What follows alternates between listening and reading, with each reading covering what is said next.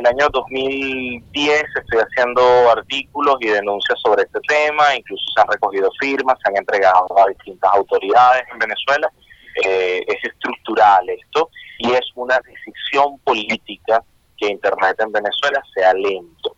En el año 2009 eh, el presidente Chávez firmó el decreto 6649 que declaraba que Internet era un gasto suntuario, es decir, es un gasto de lujo, y el Estado iba a empezar a recortar gastos en esa materia. Eso afectó los parques tecnológicos de las principales universidades del país y también la inversión que se hizo en CanTV, porque CanTV fue nacionalizada en el año 2007.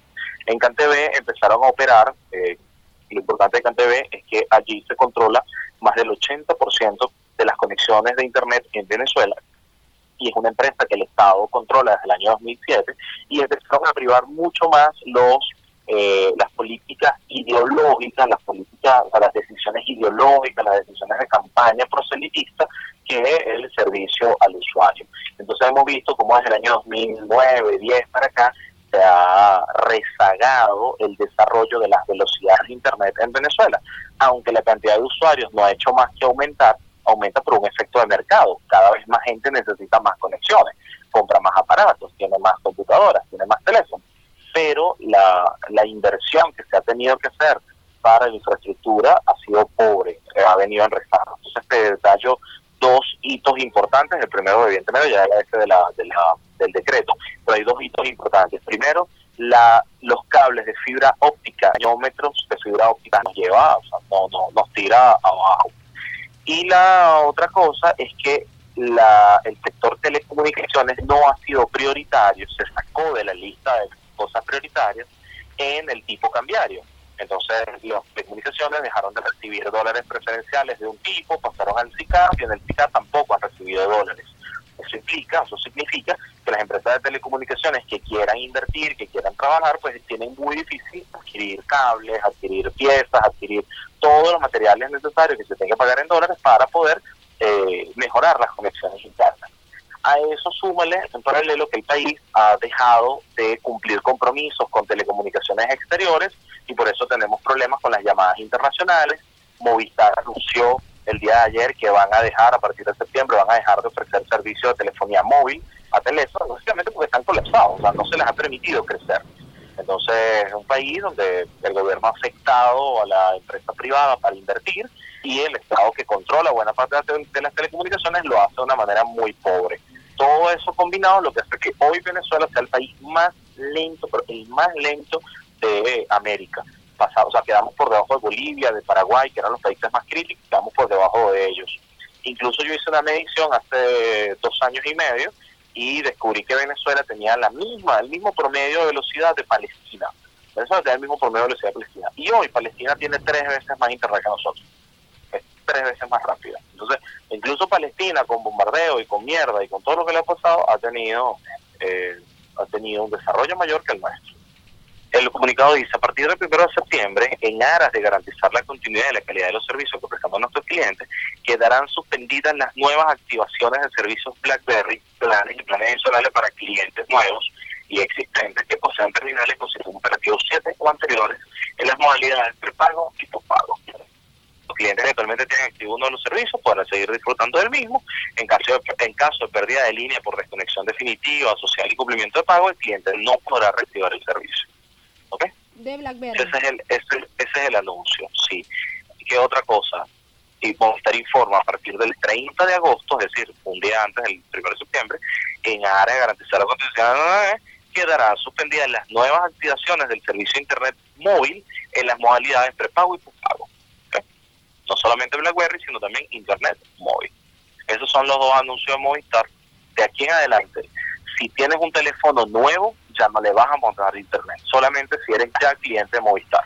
Si eres cliente de Movistar hoy, o ayer, o hace un año, vas a mantener tu línea. Lo que no van a aceptar son nuevos clientes de Internet móvil y de paquetes de paquetes de señal, paquetes de, de datos en BlackBerry. Ahora, ¿por qué ocurre eso? Movistar es una empresa que no es venezolana, es una empresa española. Ellos invierten, meten plata, instalan antenas, dan un servicio, tú les pagas, ellos reciben el pago, ¿y qué coño hacen con ese, esos bolívares que tú les pagas? No te lo pueden llevar a, España, o sea, eso es lo primero. Eres una empresa española, invierte y bueno, lo que ganas te lo llevas, punto. O sea, y hay que pagar impuestos, pagas impuestos, pero te llevas el resto. Bueno, el gobierno tiene cerrado por el peo cambiario, no pueden comprar dólares y llevárselos, no de manera legal. Entonces Movistar tiene cada vez más dinero represado en Venezuela, más dinero, más dinero, más dinero, y el gobierno le dice, bueno, pero invierte, invierte, invierte. yo no puedo invertir, o sea, ¿por qué voy a invertir si, me tiene bloqueado? Oh, entonces están empezando a recortar los servicios. yo tengo Inter y tengo el servicio de 10 megas de Inter y además me ha funcionado muy bien. Yo pago 10 megas y recibo entre 8 y 10 megas. Bueno, desde el mes de diciembre ya no ofrecen el servicio de 10 megas. Nadie, ningún cliente nuevo puede acceder al servicio de 10 megas y yo lo que había escuchado el año pasado, en mayo, era que los tipos estaban ya a punto de crecer y en vez de dar 10, iban a dar 20, 25, o sea, iban a crecer, pero con este crack, de quiebre económico, pues también están haciendo sufrir las telecomunicaciones. ¿Dónde está mi problema con esto? Esto es una decisión política, es decir, así como hay un tipo que decidió que no hubiese medicina para el cáncer y hay gente muriéndose por eso, así como hay alguien que decidió que no hubiese contraste para la la, eh, la resonancia magnética y la tomografía, eso es una decisión política y lo igual acá. Alguien decidió que telecomunicaciones no era prioritario. ¿Dónde está el problema? Que telecomunicaciones es un negocio, telecomunicaciones es un, es un área económica en Venezuela que no ha dejado de crecer. La gente la consume, la gente la necesita, cada vez dependemos más de esto. O sea, ¿qué quiero decir con esto? Que incluso si tú eres socialista, si tú eres un militar, si tú eres lo que sea, esto es un negocio y vas a ganar plata. Eso es lo que yo no entiendo. O sea, ¿por qué el gobierno no no se da cuenta que incluso aquí metiéndole plata es rentable, porque además nadie gana acaparando Internet, tú ganas dándole más Internet a la mayor cantidad posible de gente. El otro lado importante es que el crecimiento de Internet en Venezuela también rezagó. Eh, nos quedamos, o sea, pasamos a ser los líderes del continente, estamos, o sea, los líderes de América Latina junto a Chile hace unos, no sé, unos 15 años. En este momento estamos por debajo de Chile, Uruguay, Argentina en penetración de Internet. O sea, nuestra tasa de uso de Internet, la cantidad de gente que lo está usando, está entre 55 y 60%. Conatel está diciendo que superamos el 60, que es el 62, pero lo hace por una un recorte en la medición. Ellos están restando a los niños menores de 7 años, los restan de la población nacional y entonces ya no están dividiendo la cantidad de usuarios de Internet entre 30 millones, sino entre eh, las telecomunicaciones están sufriendo la misma falla de infraestructura que pueden estar sufriendo las carreteras y las autopistas, el sistema postal, el sistema de salud, el sistema de seguridad, o sea, todo está haciendo agua. Pero las telecomunicaciones tienen algo importante y es que es el aglutinante social. De las telecomunicaciones depende la paz social, depende que la gente esté informada. Entonces, que el gobierno juegue con eso y que de pronto se le caiga la conexión y que de pronto. El, gobierno ha sido tan, tan ineficiente que hubo un fin de semana que Conatel se puso a jugar con los dominios en Venezuela y se bloquearon los dominios en TV. Y además, ellos, lo, ellos lo avisaron y que, mira, vamos a tener un errorcito. Y el errorcito duró como 48 horas. Eso fue una, una locura, una cosa que no pasa en ningún país, porque aquí lo están haciendo a la mala o. O sea, yo, yo no soy de lo que confunde malicia con ignorancia. Yo no voy a decir, lo hacen por bruto, no, lo hacen bruto, lo hacen como una decisión política. Y, y es, el panorama que tenemos. El gobierno te va a decir que le están regalando computadoras a los niños, que las canaimitas, que le están regalando tabletas, que Movilnet está dando equipos baratos, pero eso en realidad es proselitismo político, porque le estás dando a la gente teléfonos baratos con Movilnet, pero si son de un consejo comunal. Eh, entonces, hay como una amarre ahí de propaganda política, proselitismo, y que en realidad no es poder popular, porque si le das el teléfono pero no tiene conexión, si le das la computadora pero no hay internet en el colegio, es como es como el poder popular, que, se, que dice la gente de poder popular, pero solo solo milita y te obedece. Eso es como una vaina recortada. este Entonces, bueno, nos tienen atrapados, o sea, nos, tienen en una, una especie de sótano de conectividad que es un horror. Mira, aquí son hay dos componentes importantes organizarte y exigir, exigir como usuario de Internet y exigir como ciudadana, dimensiones distintas. Como consumidor de Internet, hay que exigirle a las empresas que la, atención del servicio técnico sea de verdad, sea real, sea eficiente, porque es una mierda, de verdad es malo. pregunta ahí en Valencia cuánto tarda en instalarte una línea CanTV o cuánto tarda en, en arreglarte un equipo o cuánto tarda en llegar un modem a un sitio. Eso como usuario. Y como ciudadano hay que exigir, porque la, de las telecomunicaciones depende el desarrollo de la democracia, depende la autonomía popular, la autonomía de la gente, depende bueno, muchos trabajos, mucha gente depende de trabajos conectados y este este fallo lo que está haciendo es que sea mucho más rentable el país. O sea, yo en este momento, todos mis amigos informáticos y demás se fueron.